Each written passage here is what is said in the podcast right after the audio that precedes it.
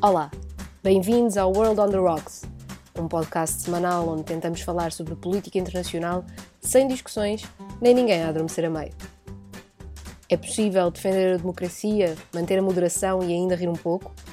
Nós, que preferimos ver o copo meio cheio, acreditamos que sim e aproveitamos para o beber no final.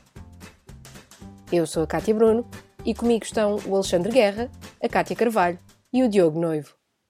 Vamos a isso? Olá, sejam bem-vindos a mais um episódio do World on the Rocks, um episódio especial porque hoje contamos com a presença da nossa primeira convidada, Raquel Vaz Pinto. Obrigada pela presença e pela disponibilidade de, de conversar aqui connosco um bocadinho. Olá. Olá, Olá Raquel. Raquel. Olá, Raquel. Tudo bem? Bem-vinda. Os nossos restantes comentadores, não sei como é que estão esta semana, espero que estejam bem, animados com este sol. Eu pessoalmente sim, estou. Sim, eu estou muito animada. E pronto, portanto, já, por tudo. Então já um vamos, desconfinado. Vamos, vamos, já, vamos já não perder mais tempo e arrancar para, para os nossos brindes da semana. Diogo, começo por ti esta semana. A que é que brindas com este sol? É, dá vontade assim de um, de um rosé fresquinho, se calhar, não é? Também, também. Uh, mas brindo à, à, autorização da vacina da Johnson Johnson por parte da Agência Europeia do Medicamento, uh, não só porque a vacinação está a correr mal na Europa e nós precisamos de vacinas rápido, mas também porque nos últimos tempos têm surgido um conjunto de problemas, ou supostos problemas, com a vacina da AstraZeneca, Alemanha, França, Itália, Irlanda, Holanda e mais países já, uh, enfim, suspenderam a vacinação com, com, a vacina da AstraZeneca e, portanto, precisamos de vacinas e a aprovação da vacina da Johnson Johnson é, sem dúvida, a meu ver, uma excelente notícia que, que merece brinde. Muito bem, brinde notado e apontado. Kátia, a que é que, a que, é que tu brindas esta semana? Olha, uh, ainda um bocadinho na senda daquilo que eu já falei uh, num episódio anterior uh, sobre os raptos de, de, crianças e de jovens na, na Nigéria, eu esta semana brindo à coragem de algumas das raparigas que foram raptadas em 2014 de uma escola em Chibok, que foi um, até um, acontecimento que infelizmente foi muito comentado na altura, até por, pela própria Michelle Obama. E, um, e durante o cativeiro, duas das estudantes escreveram diários secretos em cadernos onde era suposto elas anotarem e escreverem versos islâmicos que os próprios um, guerrilheiros do, do, do, do, do Boko Haram lhes davam, e então elas foram escrevendo o, diários secretos uh, nesses cadernos e a decisão partiu da vontade de elas contarem as suas histórias caso um dia elas conseguissem escapar. Um, portanto, isto é também uma história de esperança e de coragem de alguém que se sacrificou para ajudar outras raparigas e que sempre se uh, recusou a submeter às ordens dos seus captores, porque elas sempre tentaram dar o exemplo a, a outras raparigas de, de coragem, de resiliência e de esperança ter um dia conseguiam escapar e, e portanto eu brindo a isto e a história delas, a história completa está agora num livro que se chama exatamente Bring Back Our, Our Girls de dois jornalistas, que é o, um deles é o Joe Parkinson e o outro é o Joe Hinshaw e eu acho que pronto, é uma história muito bonita e brindo a ela um brinde e Bring Back Our Girls, que, que ficou. Foi uma história que, que deu muito nas vistas na, na altura e ainda bem, e tu, tu tra, tra lá aqui de novo uh, e bem. Uh, Alexandra, que é que brindas tu também com este sol bonito de março? Olha, eu vou brindar à política italiana, que me fascina imenso. Uh, oh, quem não? um autêntico laboratório político. esta semana o Henrique Leta foi eleito presidente do Partido Democrático, portanto ele já tinha sido primeiro-ministro em 2013, 2014, se não estou em erro. Uh, e isto só demonstra que a política italiana é sempre uma constante reciclagem. É, mas sempre em função do poder, ou seja, da aquisição de poder. Isso é que é fascinante na política italiana, sem complexos, sem qualquer tabus. E se nós olharmos para aquilo que tem sido a história da política italiana, desde o pós-Segunda Guerra Mundial, com mais de quase 70 governos, com cerca de 30 primeiros-ministros, e se pensarmos que o primeiro-ministro mais longínquo no poder foi Berlusconi, percebemos realmente que a Itália é fascinante ao nível daquilo que é a concepção política do seu sistema e que realmente é uma constante é um constante processo o sistema é um constante processo de aquisição de poder com reciclagem de líderes de ex-líderes de primeiros ex-primeiros e isto de facto é fascina imenso e portanto é um, gosto acompanhar a política italiana uh, porque realmente dá-nos sempre estas experiências que são sempre inéditas naquilo que é a ciência política. E não se pode tirar os olhos um segundo, porque quando se volta a olhar já tudo mudou, não é? Há sempre novidades. Sim, é verdade, e tem sempre, e aliás, a própria ciência política italiana deu um dos grandes nomes da ciência política, como o Mosca, o Pareto, o Michels, portanto, e, e, e, e, pronto, e de facto é um laboratório muito, muito interessante. Dos laboratórios para os tribunais, eu esta semana vou brindar a uma decisão do Supremo Tribunal Brasileiro. Não tem a ver com o Lula da Silva, lamento desiludir os que estavam à espera desse tema, talvez, mas fica, fica para outro World on the Rocks. Um, eu gostava de brindar a decisão de acabar com uh, um princípio jurídico que havia uh, na lei brasileira que uh, previa uh, uma figura chamada a defesa legítima da honra em casos de homens que matassem as suas companheiras, uh, que basicamente era muitas vezes usado como uma, uma, atenuante ou até uma possível forma de ilibar homens que, que, tinham morto as suas companheiras porque tinham, por exemplo, sido traídos e, e a justiça considerava que a sua honra estava em causa e que isso legitimava Uh, o homicídio. E agora o Supremo Tribunal Brasileiro vai dizer que este era um princípio anacrónico uh, e, e veio acabar com ele. Uh, isso parece-me que é, que é razão para brindar. Agora, temos um brinde muito especial, que é o brinde da nossa convidada, Raquel Vaz Pinto. O, o, que, é que, o que é que nos trouxe para, para fazermos aqui um tchim-tchim? Ora bem, antes de mais, queria uh, agradecer imenso o convite, é uma honra para mim estar aqui. Uh, e uh, uma das regras que eu sigo ao longo da vida é nunca perder uma oportunidade para brindar, celebrar, assinalar ou Júlio César, ou Augusto, ou Tucídides, ou Temístocles. E, portanto, hoje eh, vou brindar àqueles italianos antigos, neste caso os romanos. Eh, hoje, os idos de março assinala aquela data em que Júlio César foi assassinado. Uh, e, portanto, um, o meu brinde, que tem que ser um gin tónico como deve ser, uh, é claramente para uh, Júlio César, uma figura controversa, brilhante nas suas qualidades e nos seus defeitos, mas sem dúvida alguém que é absolutamente inesquecível e que fica connosco ao longo da nossa vida. Parece-me lindamente, seja, seja um, um um April Spritz italiano seja um gin tónico, acho que um brinde a Júlio César é uma excelente escolha. Obrigado pela, pela, pela menção, Raquel. E vamos aproveitar que temos aqui a nossa convidada hoje e vamos saltar diretamente para o Cartas na Mesa, que é como quem diz, vamos meter as mãos na massa e vamos ao assunto que hoje nos ocupará grande parte do tema, do tempo uh, e que será a China. Portanto, vamos ao nosso Cartas na Mesa. Cartas na Mesa, China, Raquel Vaz Pinto, parece-me uma excelente combinação. Um, estamos aqui todos em pulgas para, para fazer perguntas. Uh, vou, vou, vou aqui abrir as hostilidades, mas, uh, mas a mesa está, está aberta a todos. Uh, Raquel, como já tinha dito, acho que estamos cheios de vontade de bombardear com perguntas, mas eu começava por, pela, pela mais óbvia que tem a ver com o contexto, não é? Este ano assinalam-se os, os 100 anos da criação do Partido Popular da China, o Partido Comunista Chinês. Um, e eu não sei muito bem como é que, como é que a Raquel vê um, a duração e a adaptabilidade deste Partido Comunista que é, é completamente diferente de todos os outros que, que, foram existindo ao longo da história, não é? Não, sem dúvida. Há, há 100 anos, eh, quem diria que aquele conjunto de figuras que fundou o Partido Comunista da China em julho de 1921, portanto, o mesmo ano que o Partido Comunista Português, uhum. aliás, portanto, também temos aqui estes 100 anos.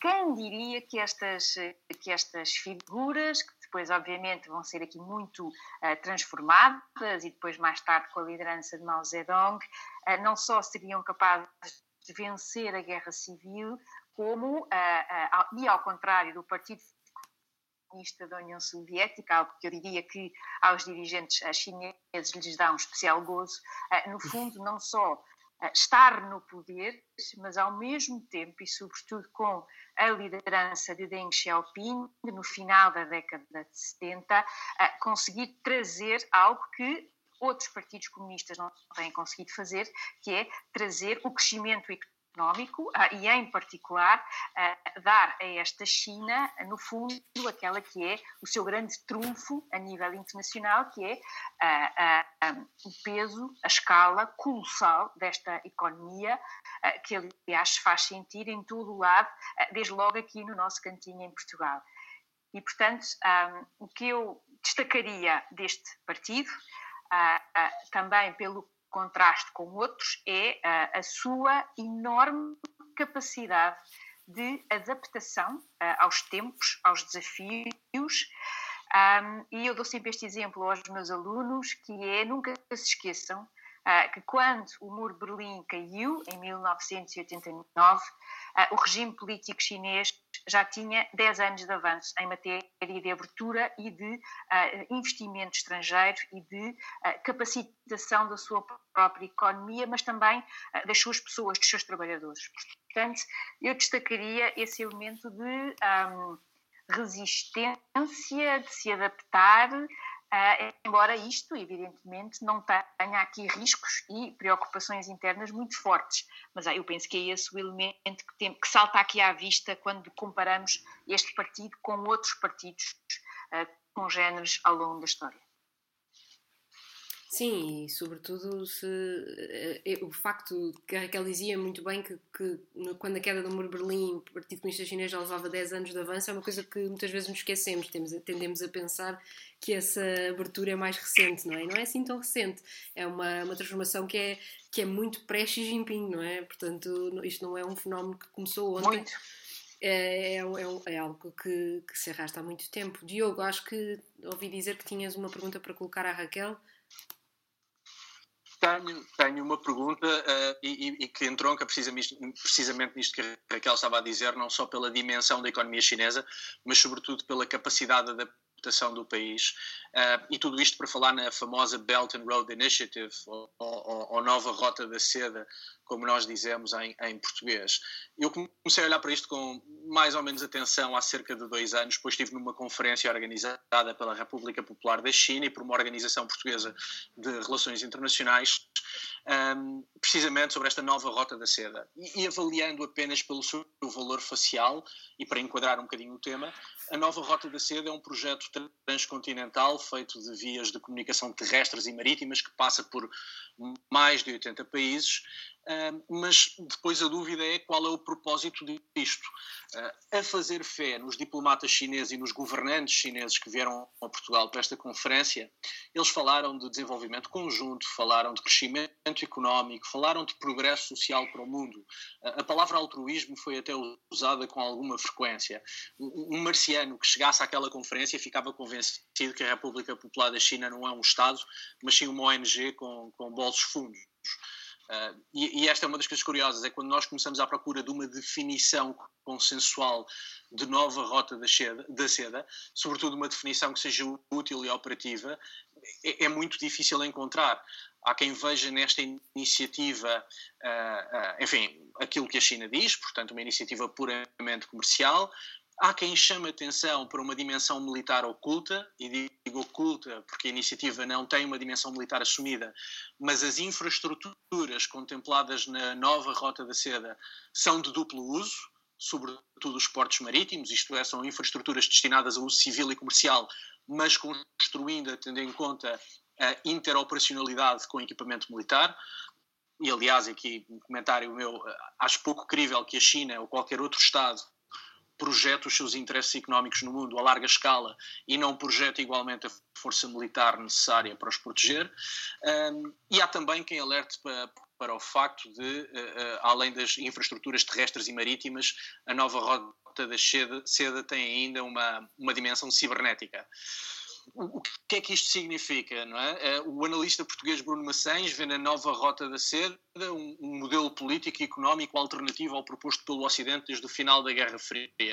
O Miguel Monjardino, no texto que publicou no Expresso na semana passada, embora não refira a, a, explicitamente a expressão nova Rota da Seda, enfatiza a importância do Porto de Sines para a estratégia chinesa e o perigo que, que, que lhe está implícito. E, portanto, dito tudo isto e feito este enquadramento, a pergunta é, Raquel, uh, a teu ver, o que é que é a nova Rota da Seda e se podemos estar descansados se se trata de um novo uh, cavalo de Troia do século XXI, uh, se isto é benigno, se não é benigno, enfim, falamos tanto em nova, nova rota da seda, o que é que isto quer dizer?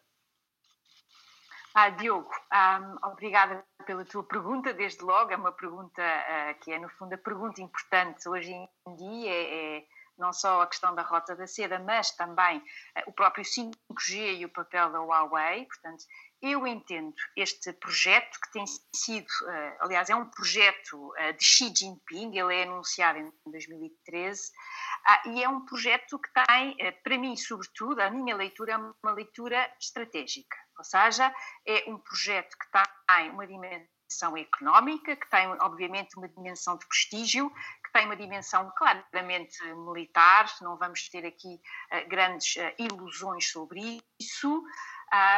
E, por outro lado, tem também uma, uma lógica eh, que, aliás, está relacionada com a própria geografia destas novas rotas da seda. No fundo, quando nós olhamos para o mapa, quem é que não está? os Estados Unidos. E, portanto, eu leio esta Rota da Seda, ou Nova Rota da Seda, eu também confesso que tenho muita dificuldade com o Belt and Road, era One Belt, One Road, depois passou a Belt and Road Initiative, Nova Rota da Seda tem assim um encanto maior, até porque também vai ao encontro daquilo que o próprio Xi Jinping quer, que é o regresso da história e também esse elemento importante da história antiga, desde os tempos dos romanos, eh, para também fazer valer esta ideia de que a China já cá anda há muito tempo e, portanto, este também é um ponto interessante. Mas é um projeto estratégico, ou seja, tem um elemento ah, importante daquilo que é o interesse nacional da República Popular da China. Acreditar em uh, win-win situation, que é uma expressão que eu já não, não consigo aguentar ouvir, ou acreditares que tudo isto é feito de forma benevolente, é não entender de todo penso eu, ou seja, na minha perspectiva, aquilo que são sinais uh, complexos e, em particular, estes últimos desenvolvimentos que nós fomos tendo na relação com a própria União Europeia. Há claramente um desígnio chinês de dissociar a Europa daquilo que é o transatlântico e, por outro lado, dentro da própria União Europeia, tu tens uh, iniciativas chinesas, como o grupo uh, dos 17 mais 1, que no fundo uh, tentou fazer aqui uma espécie de entender a, esta região, Balcãs, Europa Central, Europa Oriental, e tentar introduzir aqui um elemento de fragmentação. para mim, isso é uma leitura clara, eu não tenho ilusões sobre essa matéria matéria, mas também gostava de dizer que, ao contrário de outros países e de outras regiões que ou estiveram a dormir, ou estiveram ausentes, ou estiveram baralhados, a China não esteve. E, portanto, a China fez o seu trabalho de casa ah, e agora compete-nos a nós fazer o mesmo. Ou seja, e em relação ao Porto de Sines, eu acho que é um excelente barómetro e, e eu aí não posso concordar mais com o Miguel Monjardim. Mas, oh, oh, Raquel, já agora gostava também aqui de lançar aqui também algumas ideias para o debate. Eu, eu um, obviamente que eu concordo com, com isto que foi dito em relação a esta iniciativa chinesa. Aliás, isto faz parte também de um pensamento estratégico que, na verdade, todos os presidentes, desde o Mao, tiveram. Portanto, cada um com o seu pensamento estratégico sobre a ideia de China no sistema internacional. Aconteceu com o Mao, aconteceu com, com, com o Deng Xiaoping, portanto, e de certa maneira aconteceu com Yang Zemin. Um, e agora com, muito vincadamente com o Xi Jinping. Uh, e, e, nomeadamente, mesmo, mesmo, sobre a origem da própria Rota da Seda, historicamente, porque, na verdade, historicamente, e Rigal, se calhar saberás isso melhor do que nós, penso até que houve, neste momento, a nível daquilo que é a doutrina nas escolas, está a ser, está a tentar ser ensinado, enfim, algo que não corresponde verdadeiramente à história, aos factos históricos sobre a origem da própria Rota da Seda. Estão-se a associar a origem da Rota da Seda à dinastia Han, portanto, e, e provavelmente em termos factuais não, não, não, não, não é verdade, mas entra bem na narrativa daquilo que é a grandiosidade, daquele projeto de grandiosidade que neste momento a China quer exportar. Mas há aqui uma questão que, que, eu, que, eu, que me preocupa bastante, que tem a ver realmente com essa, com essa influência chinesa, com essa exportação, enfim, da sua influência, seja a nível de poder económico, a nível de político ou militar, ou, ou político-diplomática. Nós, por exemplo, neste momento podemos ver que, se não falha a memória, das de, das, das, centrais de carvão que neste momento estão a ser construídas a nível mundial, 70% do financiamento das centrais vem da China, portanto é, é fornecido pela China, e isto quer dizer muita coisa. Mas em relação a, a Portugal, eu lembro-me que há cerca de dois anos, foi uma coisa que passou mais ou menos percebida, que houve, havia algum incómodo, e eu queria, Raquel gostava de ouvir sobre isso, porque provavelmente também deve ter estado nisso, houve algum incómodo sobre a posição de Portugal enquanto, enquanto receptor do investimento chinês, já que Portugal se encontrava entre os países portanto, do topo europeu que mais investimentos chineses tinham, sobretudo em áreas estratégicas. Isto, aliás, até me remete para algo que eu me recordo, há mais de 10 anos, uh, quando, uh, aliás, quando eu e os então visitou Portugal, tenho bem isso, já na altura uh, começou um certo namoro até a propósito da dívida pública nacional. Isto já vem atrás a história de Portugal e a China e de estar disponível para ser receptor de investimento chinês. Ora, com estas questões todas foram surgindo nos últimos anos, por questão de, enfim, que nós sabemos e que, que são sebejamente conhecidas por todos, estas questões começaram a criar alguns incómodos e, e, começaram, aliás, a colocar questões de segurança nacional, não é? Portanto, e, e, daí também há dois anos terem surgido, começaram a surgir esses, esses incómodos por parte da União Europeia, nomeadamente em relação a alguns países, incluindo Portugal, sobre essa questão do investimento chinês. Depois, aliás, até gerou alguns, algumas declarações públicas dos nossos governantes, eh, realmente, enfim, para sossegar um pouco estas matérias. E eu realmente gostava de ouvir um pouco, Raquel, sobre isto, porque hum, eu penso que uh, Portugal eh, está numa situação, pode estar numa situação algo, algo delicada, precisamente por estar muito, uh, muito digamos, muito, muito exposta ao investimento chinês em áreas estratégicas. Uh, e, e, e, portanto, e, hoje sabemos que a China portanto, pode se apresentar no sistema internacional, seja como uma competidora, enfim, dificilmente como uma aliada, mas sobretudo como uma competidora.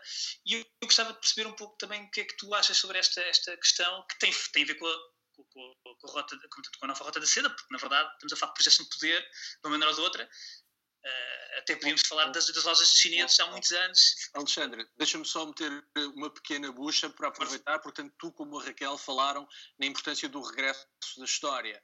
Uh, e, e, Raquel, não te esquecendo da pergunta que o Alexandre fez, queria também te perguntar se um, o que estamos a ver na China é um bocadinho o que estamos a ver noutros sítios da Europa, e nós falámos disso no nosso último episódio a propósito da Irlanda do Norte e do País Basco, ou seja, é uma politização da história, um, um revisionismo histórico, uma manipulação do passado para servir propósitos políticos presentes. E, portanto, se esse regresso da história também é, uh, enfim, um instrumento de, de, de, consolidação e projeção do poder. Desculpa, Raquel, força. Ora bem, isto, estamos a começar a aquecer. Vamos lá. Ora bem, então, eu acho que vou começar aqui pela encruzilhada que o Alexandre nos traz ah, sem dúvida que Portugal, tendo em conta o tipo de investimentos que foi recebendo uh, da China, uh, está, uh, tem aqui algumas partes da sua economia que estão, evidentemente, numa posição, eu diria, mais frágil. Até pelo seguinte: nós geralmente entendemos estes investimentos apenas na perspectiva da força, ou seja, aquilo que pode dar à China em, no que toca a margem de manobra na nossa economia, na nossa política externa, o que seja, mas há, se há um elemento que eu gostaria uh, que tivéssemos todos presente, é este, que é uh, os últimos anos demonstram de forma muito clara que aquilo que verdadeiramente uh, lidera, predomina nas decisões nas grandes decisões de investimento é as questões internas, as questões domésticas, de outra maneira. Se eh, agora, no futuro, como aliás está agora a acontecer com o Jack Ma e com a Alibaba e por aí fora, se houver uma decisão por razões internas, o Partido Comunista da China tenha que desinvestir ou tenha que fazer outras opções, essas opções serão feitas do ponto de vista empresarial. E, portanto, esse elemento eh, do doméstico predomina em relação ao que pode ser a eficiência, ao que pode ser o próprio, a própria lógica empresarial. Não é que isto seja linear, há aliás vários CEOs que, enfim, têm que ser convencidos de forma especial nesta conversa, mas é um processo interessante. Agora, sem dúvida que Portugal ah, está aqui ah, num momento, ah, eu diria, mais delicado, mas ainda assim, parece-me que o, o Ministro dos Negócios Estrangeiros fez, aliás, a distinção entre um, o que são aliados e o que são parceiros. E uh, os Estados Unidos são claramente aliados. Uh, e a China é um parceiro.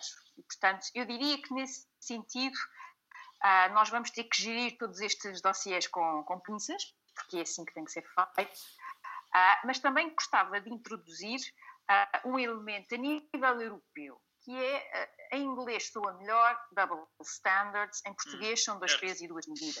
Que é esta conversa ótima que hoje em dia nós temos dos setores estratégicos e também uh, da, da, da, proteção dada, mas que foi liderada pela França e pela Alemanha, mas quando uh, isso implicou a venda de setores estratégicos de outros países, muita gente a subiu para o lado e, portanto, eu acho que é, aliás, acho que é até um, um, um um elemento de mal-estar a nível europeu, ah, porque sem dúvida que tu tens aqui dois pesos e duas medidas. Olhem para os gregos. Os gregos, então, eu acho que é um caso ainda mais dramático, tendo em conta a centralidade do Porto do Pireu para uhum. aquilo que é o, projeto desta nova Rota da Seda de forma mais clara, no fundo. Ou seja, uhum. e esse também é aqui um ponto interessante.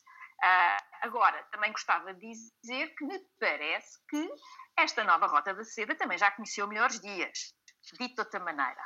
Já começamos a ter uh, algumas reações muito, uh, muito mais críticas e também a perceber, como diria, aliás, um professor muito popular na Católica, é que não há almoços grátis e, portanto, há aqui muita coisa que vai acontecendo uh, que é relevante. Eu aqui destacaria aquilo que aconteceu ao porto de Ambatota, no Sri Lanka, em que, to cut a very long story short, em que no final de tudo não foi possível ao governo do Sri Lanka pagar, no fundo, aquele empréstimo, aquela dívida, e, portanto, de forma graciosa e simpática, a, concessão do porto foi dada durante 99 anos à China. Ou seja, a Índia passou a ter um porto chinês, como o Diogo há pouco destacava, claramente tem duplo uso, quem é que vai, de certa forma, controlar e fiscalizar tudo isto? A Índia passou a ter mais um porto uh, chinês às portas de casa a juntar a outros. Portanto, há aqui claramente esse elemento que também. E depois começas a ter algumas reações, mesmo em, países africanos, ou seja, países que estavam, aliás, muito mais predispostos até a receber esse tipo de infraestruturas. Portanto, eu diria também que não é apenas aqui, se quiserem, uma narrativa de sucesso. Começamos a ter aqui muitas resistências. E isto vai ao encontro eh, da segunda ideia do Diogo, que é esta questão da instrumentalização da história. Ora bem, todos nós a fazemos. A instrumentalização da história, no fundo, olha, eu lembro-me sempre de uma frase de uma historiadora que eu gosto imenso, a Margaret Macmillan, que no fundo diz a história é, é aquilo que nós, no fundo, gostamos de lembrar e aquilo que nós optamos por esquecer. E isso acho que todos os países fazem. O que é interessante, isso é que eu acho que é aqui relevante, é que nós temos um partido comunista da China, que no fundo são, é o partido que é o Estado, eh, que, eh, que vai buscar a história da China e a história imperial. Portanto, este Partido Comunista da China assume-se como o herdeiro dessa história extraordinária, milenar, fascinante, que é a história da China, com todas as suas altos e baixos, dinastias, fragmentações. Portanto, já passou eh, toda aquela, todas aquelas duas décadas maoístas de utopia totalitária, que era preciso varrer tudo e estragar tudo. E, portanto, claramente há aqui um reencontro com a história. E esse reencontro com a história de forma inteligente, Xi Jinping foi usá-la ao serviço do que é um projeto estratégico para a China e para, a, e para, e para o modo como a China quer ser entendida. A China, uh, que é outra coisa que eu também digo muito aos meus alunos, a China não é um país emergente. Dá-me logo nervos. A China é um país uh, com, uh, claro, com, com várias roupagens imperiais, republicanas, República Popular com certeza. Mas esta China de hoje, e Xi Jinping mais do que ninguém, é herdeiro dessa China imperial. Aliás, foi a Elizabeth Economy, que é uma sinóloga excelente, que escreve muito sobre uh, a China, ótima, que uh, num artigo na Foreign Affairs lhe chamou o presidente imperial. E é, ou seja, Xi Jinping é isto, é essa China que depois de um século e meio em que nós, Ocidente, estivemos muito mal habituados, porque a China estava enfraquecida, decadente, em convulsão, uh, fragilizada, a China voltou a estar naquilo que é, se nós olharmos para a história, aquilo que é o seu lugar quase uh, uh, natural, que é à mesa, entre aspas, das grandes potências. E, portanto, nesse aspecto, a história aqui é muito útil, porque, evidentemente, é uma história uh, que, no caso da China, é, é, é, muito útil ao objetivo concreto do partido. E, portanto, nesse sentido, eu, instrumentalizar a história, todos nós fazemos. Raquel, eu gostava de aproveitar isso para fazer uma pergunta relacionada com a própria percepção do, do PCC e de Xi Jinping dentro da China. Nós muitas vezes olhamos para, Estamos aqui a falar da Belt and Road Initiative, estamos aqui a falar das ligações todas da China enquanto potência externa, um, mas eu gostava de perceber como é que dentro da China se olha para isto, porque temos um, um regime de partido único, obviamente não, não é uma democracia, temos imensos problemas de direitos humanos, agora com, com a questão, por exemplo, em Xinjiang, uh, do, dos muçulmanos uigur, mas isso é algo que preocupa os chineses? Ou, só, ou, ou é algo que só é problema em Hong Kong e numa outra bolsa de, de ativistas eh, que possam estar mais envolvidos politicamente. Ou seja, a maior parte dos chineses está desagradada com a liderança de Xi Jinping ou esta narrativa quase de a China imperial de volta é algo que até é bem visto? Olha, um, eu penso que é, é, é, sempre difícil nós percebermos bem o que é que uma sociedade pensa quando estás a lidar com uma sociedade que não é apenas uma ditadura, é aquilo que cada vez mais se descreve como uh, os chamados as ditaduras digitais, que é um conceito uhum. uh, que uh, cada vez mais começas a ter artigos, livros que no fundo olham para esta questão da relação entre o que é o poder de uma ditadura e depois a tecnologia ao serviço dessa ditadura. A grande firewall da China. É, é, é, a The Great Firewall of China, mas também agora, cada vez mais, o chamado algoritmo vermelho, que tem a sua graça, claro, uh, que aqui está relacionado com, seja o sistema de crédito social, seja, por exemplo, um, tudo aquilo que Xinjiang é, um, um se quiseres, uma. Uh, uma, um lado de, de toda esta conversa que é não só o reconhecimento facial, como também o próprio reconhecimento da voz, ou seja, como forma de controle e como forma de identificação eh, dos cidadãos. Portanto, é um pouco difícil de responder a essa pergunta. Eu acho que uh, nós olhamos para os casos uh, de alguns, uh, alguns casos mais conhecidos, e olha, eu comecei o meu primeiro livro nós nunca nos esquecemos do primeiro livro, foi sobre justamente a China e os direitos humanos. Eh, no ano em que Liu Xiaobo venceu o Prémio Nobel da Paz. Sim. Um, 2010, 2011. 2010, 2010. Aliás, ele foi preso, ele foi preso logo. Ele já ele foi, estava preso. Ele recebeu na prisão o Prémio Nobel. Aliás, juntamente com o Ai Vai Vai, também foi preso o ano a seguir no aeroporto. Ele já está, não, não, aqui no caso o Liu Xiaobo, ele já estava preso e claro que o prémio foi, foi atribuído Entregue na prisão. Sim, mas o ano seguinte, o Ai Vai Vai foi preso no aeroporto em 2011 e é isto ainda anda antes de Xi Jinping, ou seja, às vezes também há aqui uma ideia que tudo começou com Xi Jinping, mas essas questões de perseguição já, já não, tinham... Não, não, não, eu acho que, eh, eu acho que essa, essa questão está... Desculpa, Raquel, continua com o Não, não faz mal. Eu acho que essa questão está evidentemente uh, relacionada... Uh, é verdade que Deng Xiaoping abriu... Uh, no fundo, Deng Xiaoping deixou... foi capaz de perceber que a, a, a utopia totalitária não, não, não era possível ser feita e, portanto, deixou, no fundo, que, essa, que esse objetivo de Mao Zedong fosse afastado. Ora, isso não quer dizer nem nada que se pareça que houve aqui um caminho de, de, de, de, em direção à democracia liberal, de todo. Agora, sem dúvida que com Xi Jinping o que nós passámos a ter foi um reforço do controle do Estado e uma repressão, ah, como já não se via na China há alguns anos. Ou seja, ah, e aqui gostava de voltar à, à pergunta da, da Kátia, porque eu acho que nestas situações, Kátia, a melhor resposta é olharmos, eu não diria, e não quero, e não quero dizer isto menorizando de todo aquilo que são os dissidentes, mas olharmos para outras situações, como, por exemplo, o que aconteceu no início da pandemia. Ou uhum. seja, e a forma como o Estado chinês não lidou, aliás, e depois lidou mal, como aliás é característico das ditaduras, porque a questão da transparência e a questão da própria relação com o que é o bem-estar do seu povo é todo um tema muito difícil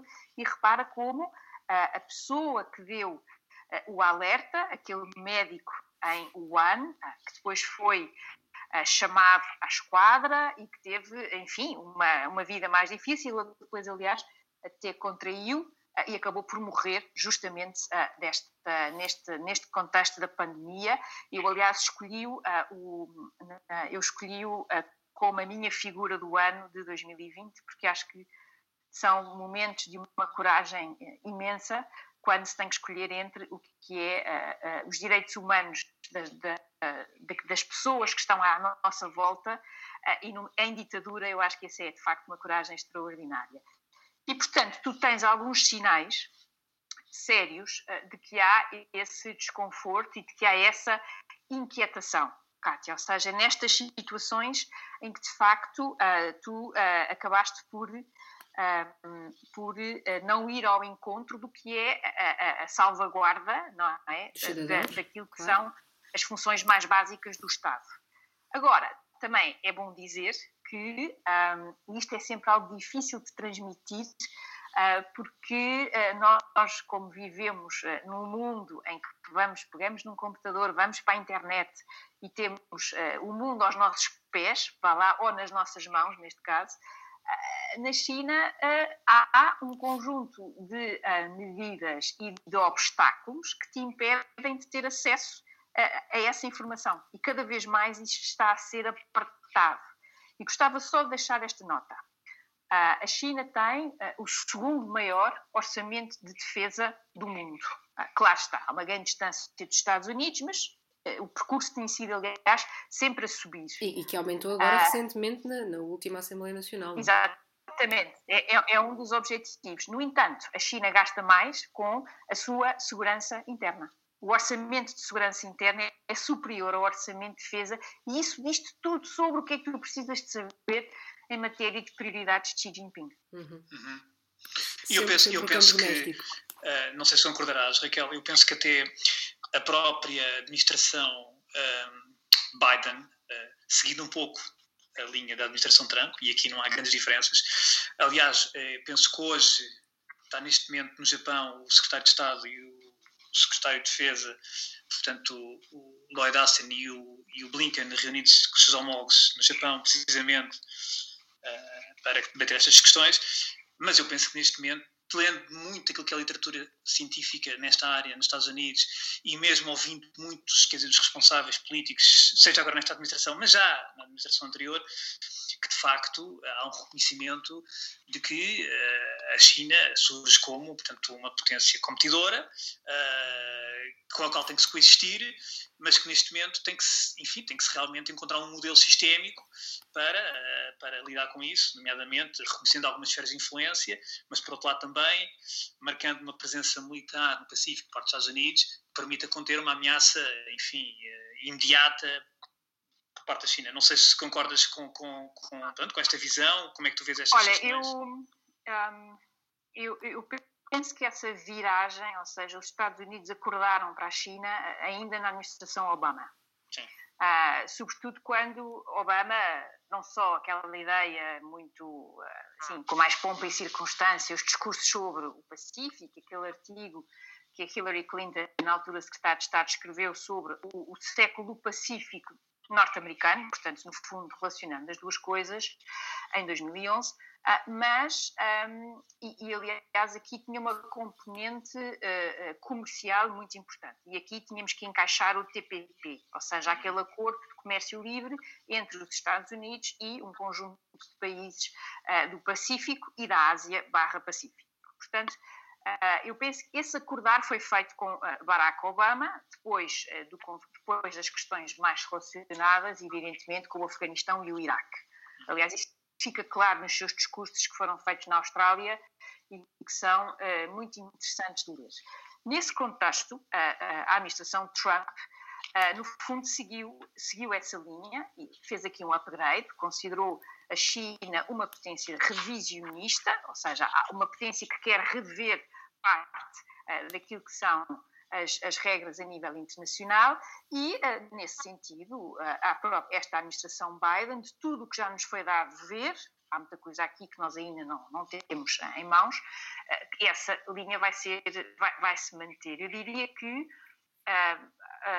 as relações em Washington estão muito divididas, nós agora dizemos sempre polarizadas, não é? Porque essa é, é no fundo a palavra que o próprio Ezra Klein explica tão bem no seu livro, Why We Are Polarized, no fundo, porque é que esta polarização entre os democratas e os republicanos, eu diria que há uh, duas questões externas que são, no fundo, uh, bipartidárias. Podemos ter mais nuances de uns e mais nuances de outros, uh, mas certamente que a relação, a forma de entender a China como um rival, e um rival que é preciso ah, encontrar, como tu dizias, eu acho que não é apenas um, ah, um modus vivendi. É, há aqui muitas áreas em relação às quais, desculpem a expressão, os Estados Unidos tiveram a dormir nos últimos quatro anos, como a presença norte-americana nas organizações multilaterais. A OMS, uhum. a Organização Mundial de Saúde,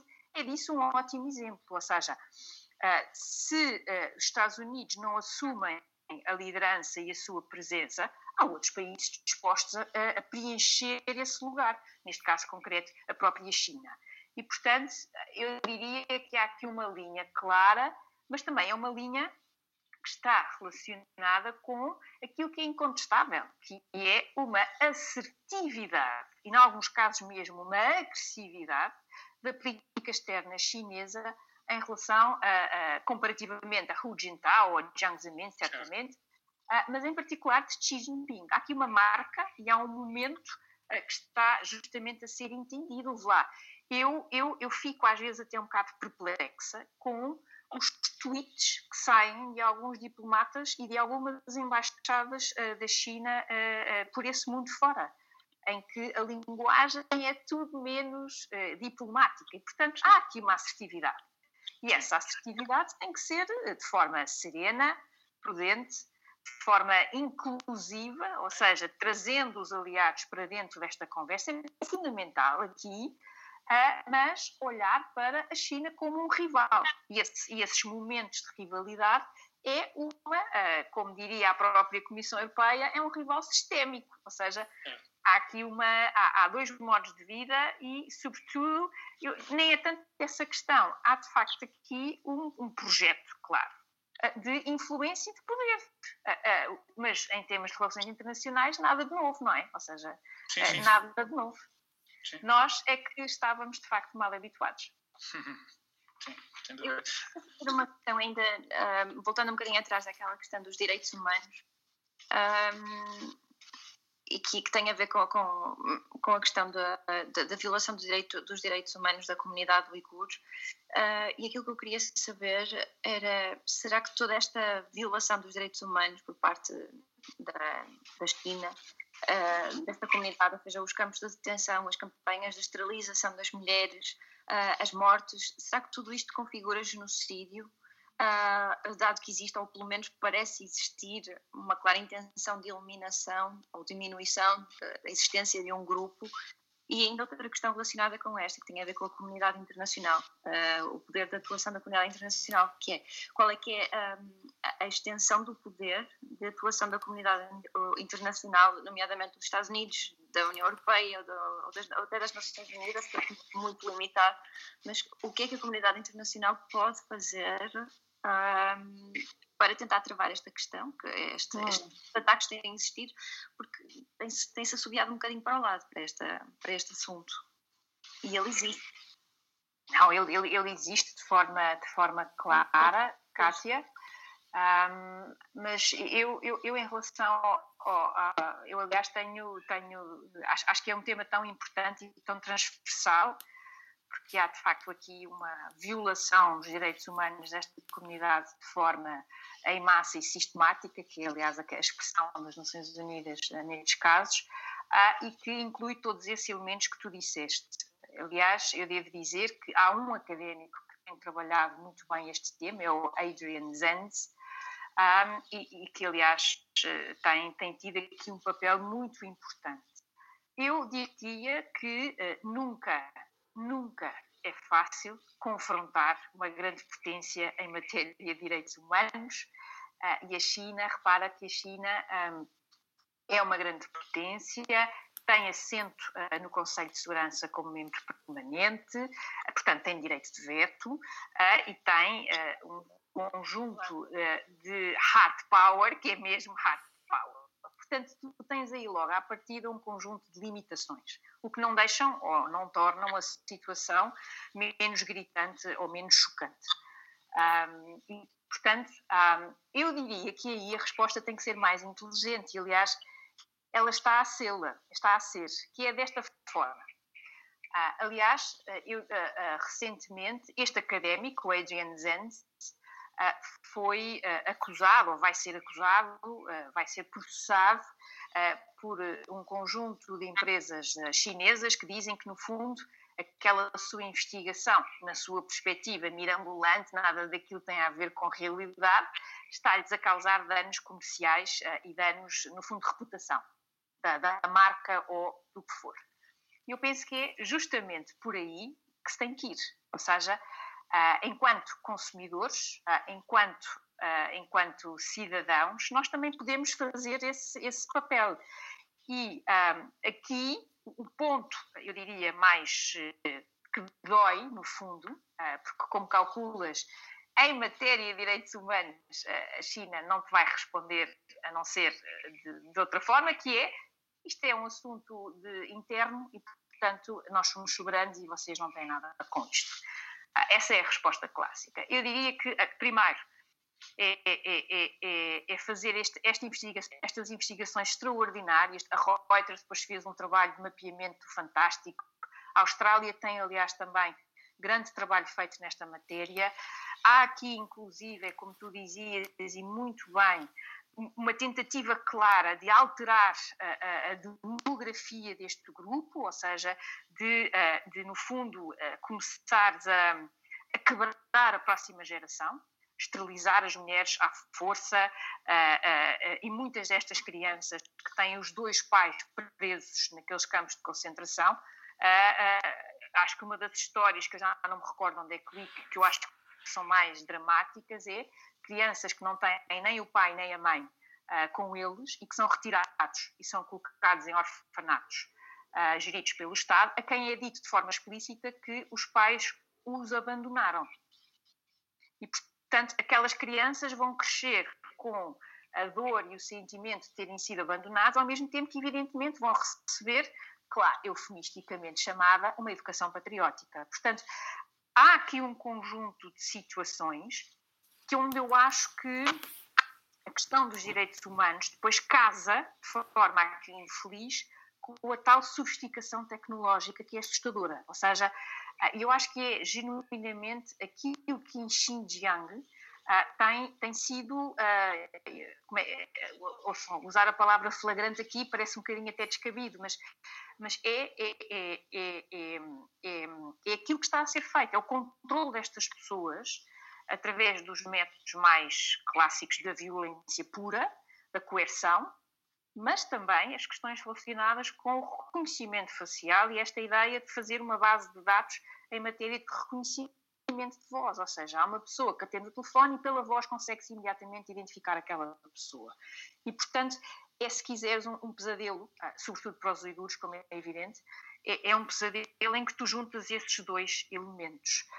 Um, e, aqui eu penso que aquilo que tem que ser feito é eh, manter uh, o assunto, manter o tema e torná-lo cada vez mais explícito, uh, e por outro lado, ser capaz de compreender, no fundo, aquilo que são estas, estas esta dinâmica mais de reputação, que é importante, porque que outro, do, outro dos temas acessórios a este é a questão dos trabalhos forçados, que aliás tem sido também objeto uh, de, um, de um grande muito bem trabalhado uh, por um think tank australiano uh, e também o próprio Adrian Zenz. No fundo é, tu tens um conjunto de marcas que através de uh, sub, sub, sub, sub, subcontratações e o, o, o, no fundo como é que estas pessoas que são vítimas de trabalho forçado, como é que isto depois encaixa na cadeia, que é a cadeia de produção de coisas que nós às vezes nem imaginamos.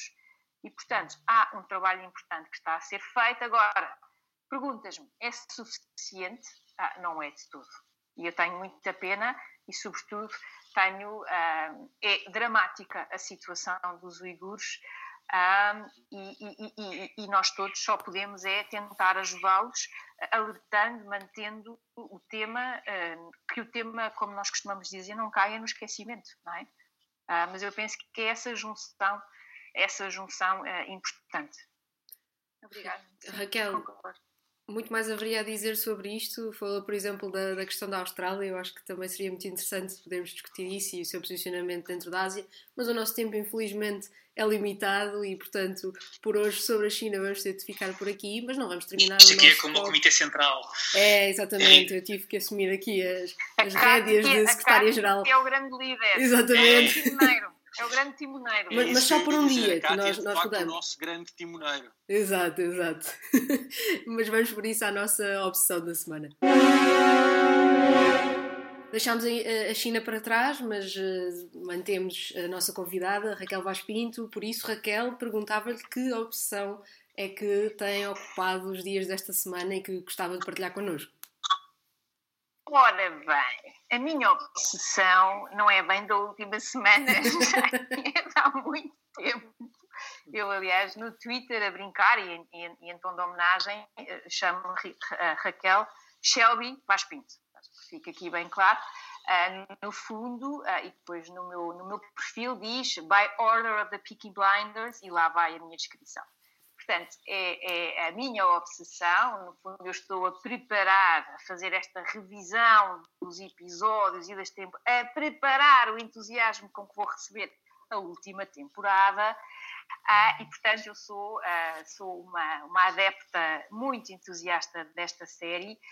Acho que é uma forma muito inteligente ah, de trazer aquela outra Inglaterra, entre as duas guerras, aquela Inglaterra que não aparece em Downton Abbey ou que não aparece em outro tipo de séries, uhum. aquela Inglaterra dos bairros uh, urbanos, aquela Inglaterra cuja, uh, eh, um, cujos protagonistas são uma geração que uh, ou morreu no sentido, morreu parte de si, morreu nas trincheiras da Primeira Guerra, uh, ou que regressaram extremamente um, ah, traumatizados, no fundo. Uh, e depois é todo um percurso onde entronca toda uma série de atividades e de uma outra Inglaterra que é muito interessante nós, nós compreendermos e, portanto, ouçam, é uma opção de há muito tempo e, que, e que agora tem estado mais aqui uh, na ordem do dia, da Peaky Blinders. Fica a recomendação, by the order of the Peaky Blinders. Kátia Carvalho,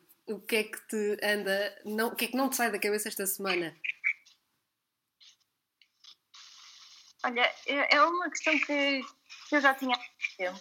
Um, e, é, e, e, pronto, um, eu esta semana trago um livro que se chama O Equilíbrio do Poder, de Daron Asimov. Eu espero estar a dizer bem, a pronunciar, a pronunciar bem o nome do autor e também de James A. Robinson. Ele, estes dois autores já tinham uh, publicado um livro que é o tão afamado livro Porque Falham as Nações. Uhum.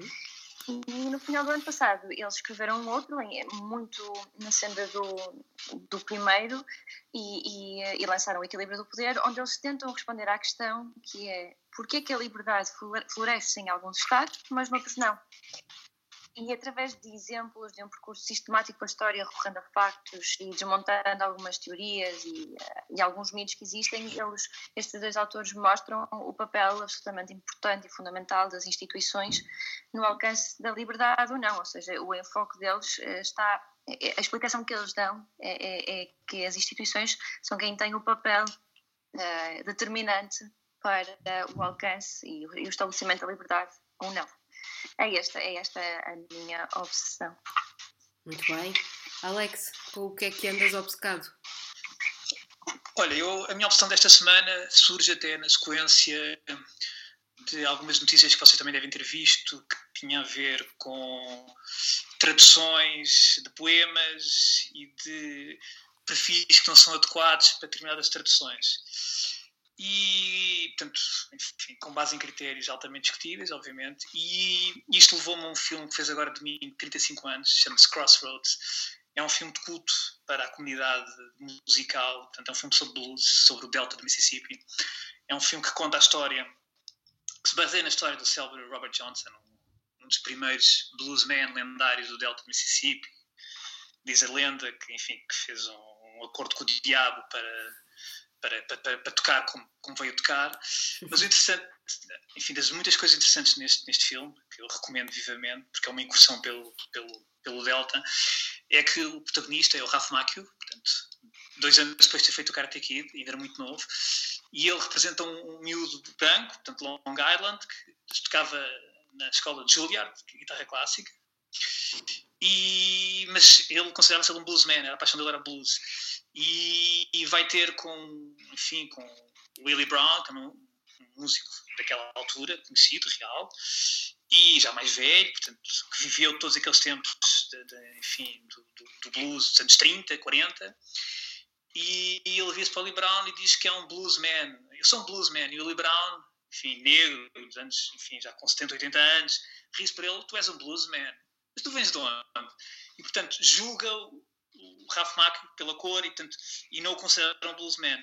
Mas a verdade é que depois fazem uma incursão pelo, pelo Delta e, e no final do filme uh, há um célebre speak, o Ralph Macchio que Steve Vai, na altura ainda com 23 anos, é portanto, representando os speaks que havia antigamente nas esquinas entre os bluesmen.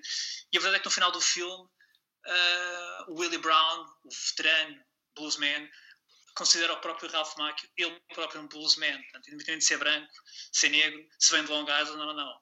E isto dizer o quê? Eu esta semana disse isso, uh, o blues não está na cor, está no sangue. E portanto acho que há discussões que de facto, enfim, uh, não parece que tenham um grande fundamento e, e às vezes até me preocupa realmente o rumo que determinadas questões estão a seguir na nossa sociedade, mas, mas certamente que, enfim, que depois poderemos falar noutros programas sobre esta matéria. Mas pronto, Crossroads, recomendo vivamente. Muito bem, fica a dica cinéfila. Diogo, com o que é que andas obcecado? Um, a minha opção é um livro e prende-se com uma efeméride da semana passada. Na semana passada celebraram-se os um, 17 anos do atentado jihadista de 11 de março uh, de 2004 em Madrid. Uh, e a minha opção está relacionada com esse atentado. É um livro chamado Matadlos, uh, quem esteve atrás do atentado de 11 de março e por que, por que razão se atentou em Madrid. O autor do livro é Fernando Reinares, é um autor de referência nos estudos de radicalização e terrorismo uh, na Europa. E este livro é importante porque é importante por inúmeras razões, duas muito importantes. Uh, demonstra com base em exaustiva fonte documental que o atentado não foi obra dos chamados lobos solitários, mas sim uma, um, um, atentado que partiu do núcleo central da Al-Qaeda. Aliás, este é um dos primeiros livros a desacreditar a ideia de lobos solitários, que é uma ideia em larga medida abandonada na literatura uh, sobre terrorismo, uh, e, e deve-se em parte a, a, este livro, que demonstra que, de facto, que os lobos solitários, na verdade, quando olhamos com mais atenção, não o são.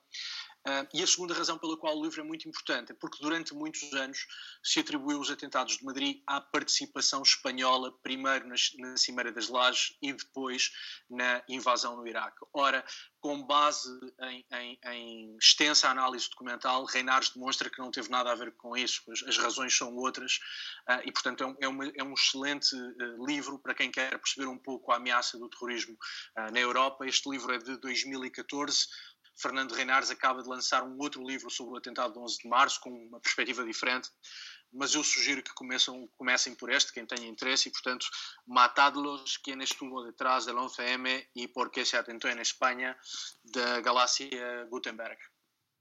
E depois de um pouco de castelhano, eu deixo a minha obsessão que em tempos de, de, pandemia, em que estamos todos com a neura pelo Benfica, pela, pela doença, pelo confinamento e pelo estado do mundo no geral, um, deixo uma canção de esperança do meu Beatle favorito, Paul McCartney, Hope of Deliverance. Tenho ouvido muito ao longo dos últimos dias. Um, e pronto, terminamos aqui a nossa edição do World on the Rocks. Muito obrigada, Raquel, pela presença. Foi ótimo poder conversarmos sobre a China. Um, e nós, quanto a nós, restantes comentadores residentes, uh, restantes painelistas, sempre quis dizer esta expressão, voltamos para a próxima semana. Portanto, até lá. Obrigado, Raquel. Obrigado, Raquel. Obrigada eu. Boa semana.